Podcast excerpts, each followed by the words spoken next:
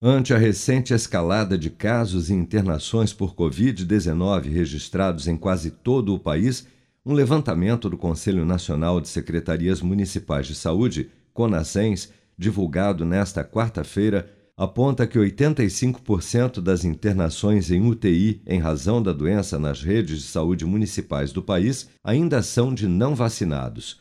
O vice-diretor da Organização Pan-Americana de Saúde, Jarbas Barbosa, alerta que, além da falta de vacinação em parte da população, o fato da nova cepa Omicron ser mais transmissível, mesmo que não seja tão severa proporcionalmente em relação às outras variantes do coronavírus, já mostra que ela irá causar um aumento significativo no número de casos graves e mortes por Covid-19. Primeiro que ainda tem gente sem completar o esquema de vacinação. Essas pessoas estão sob um risco maior. Quem tomou uma dose só, quem tomou duas doses só de algumas vacinas e não tomou o reforço, a terceira dose, é, principalmente idosos e pessoas imunocomprometidas que têm alguma doença crônica, essas pessoas podem estar mais vulneráveis a desenvolver uma forma grave. Então, tem que completar o esquema de vacinação seguindo a recomendação que é feita.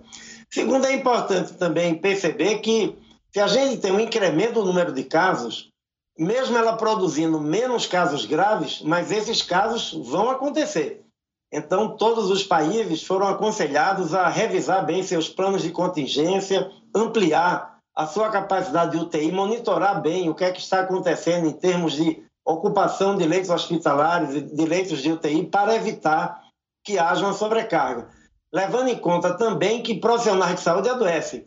E quando enfermeiros, técnicos de enfermagem, auxiliares, médicos é, também é, se contaminam com a, é, com a, com a é, Covid, eles precisam tirar licença, se afastar alguns dias. Isso também pode comprometer. Por tudo isso, não, não vale a pena achar que a Omicron é, é, é benigna, é uma variante que não vai produzir problemas. Está produzindo mortes, é, está produzindo casos graves, mesmo que numa proporção menor do que as outras, as outras variantes, e é preciso levá-la muito a sério para que isso não se transforme em alguns lugares em uma situação dramática para os sistemas de saúde.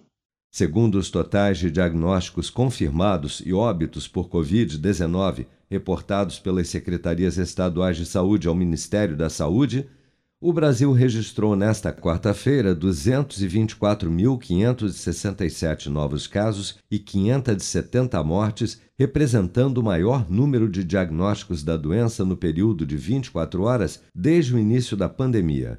No total, o país já soma 624.413 óbitos relacionados à Covid-19 desde a primeira morte confirmada em março de 2020 Dados do Programa Nacional de Imunização apontam que até amanhã desta quinta-feira, 163.929.242 pessoas, ou 76,9% do total da população do país, já haviam recebido a primeira dose de vacina contra a Covid-19, sendo que destas, 149.273.731, ou 70% dos habitantes do Brasil, também já foram imunizados com a segunda dose ou dose única contra a doença. 43.930.017 pessoas, ou 20,6% da população, já receberam a terceira dose ou dose de reforço. Com produção de Bárbara Couto, de Brasília, Flávio Carpes.